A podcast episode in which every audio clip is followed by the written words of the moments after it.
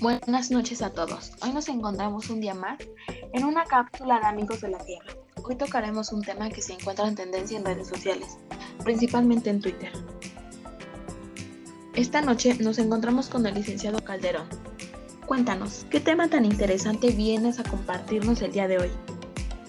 Buenas noches. Bueno, Gala, el tema de hoy es, ¿las empresas turísticas pueden coexistir desde un enfoque sistemático? No se me espanten, aunque suena complicado, es muy sencillo y en esta cápsula se lo vamos a comprobar. Entonces, ¿qué estamos esperando? Comencemos. Para que este tema sea más fácil, iremos por puntos. Dime, ¿conoces lo que es la visión sistemática de la sustentabilidad? Te seré muy honesta, nunca había escuchado hablar de ese concepto. Mira, es muy simple y para que quede claro a todos los oyentes, esto transmite la importancia entre los componentes que aplican la economía, sociedad y el ambiente, donde se busca una visión de cambio en la forma de actuar. Bueno, visto de esa forma parece muy fácil. Vas bien, te haré, otra, te haré otra pregunta. ¿Conoces a qué hace referencia las empresas turísticas? Para que veas, esta sí me la sé. Son organizaciones que desempeñan una actividad económica que produce bienes o servicios para la comunidad. Efectivamente, eso significa. Ahora vayamos a lo más importante, donde veremos si pueden coexistir o no estos dos pilares que a su vez se contradicen y se complementan tanto. Mira, te lo voy a explicar a ti a todo y, a todo el público que se está confundiendo.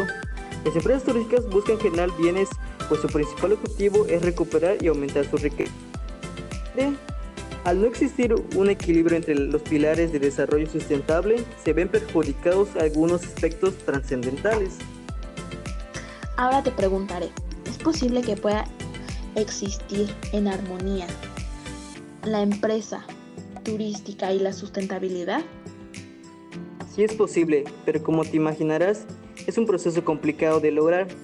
Se necesitaría que se tomen en cuenta todos los pilares de desarrollo sustentable, como lo es el aspecto social, medioambiental y económico. Sé que ahora te cuestionarás sobre cómo se hace posible esto, pero dime, ¿tú conoces algún organismo que se funcione para esto? Yo creo que uno de esos organismos es la OMT, la Organización Mundial del Turismo. Así es, la OMT se encarga de promocionar un turismo responsable, sostenible y accesible para todos. ¿Conoces alguna otra de sus funciones? Sí, mira, aunque no lo creas, ayer me estuve preparando para esta noche. Estos buscan promover el desarrollo sostenible, impulsar la contribución del turismo y sobre todo reducir los distintos problemas socioambientales. Muy bien. ¿Conoces algunos problemas donde la industria turística esté estrictamente involucrada? Yo creo que la cultura del reciclaje es algo que se puede implementar en todas partes así como la deforestación, pues construyen en lugares sin permiso o que están protegidos. También la contaminación del agua, el tráfico ilegal de la flora y la fauna exótica y el abuso del consumo eléctrico son algunos de sus ejemplos. Estás en todo lo correcto. Por esas razones y otras que no mencionaste, para mí es muy difícil que puedan coexistir sanamente las empresas turísticas y la sustentabilidad. Dime, ¿tú qué opinas?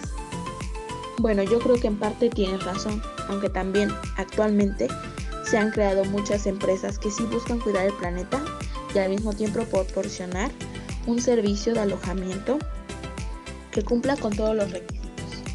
Por eso, a mi punto de vista, sí pueden coexistir ambas. Pero bueno, ya depende de cada uno ver y tomar sus propias decisiones. Recordemos que lo importante es estar informado.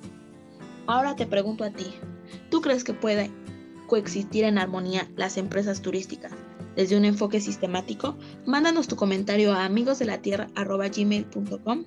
Los estaremos leyendo en la próxima cápsula. Hasta luego. Nos vemos, hasta luego.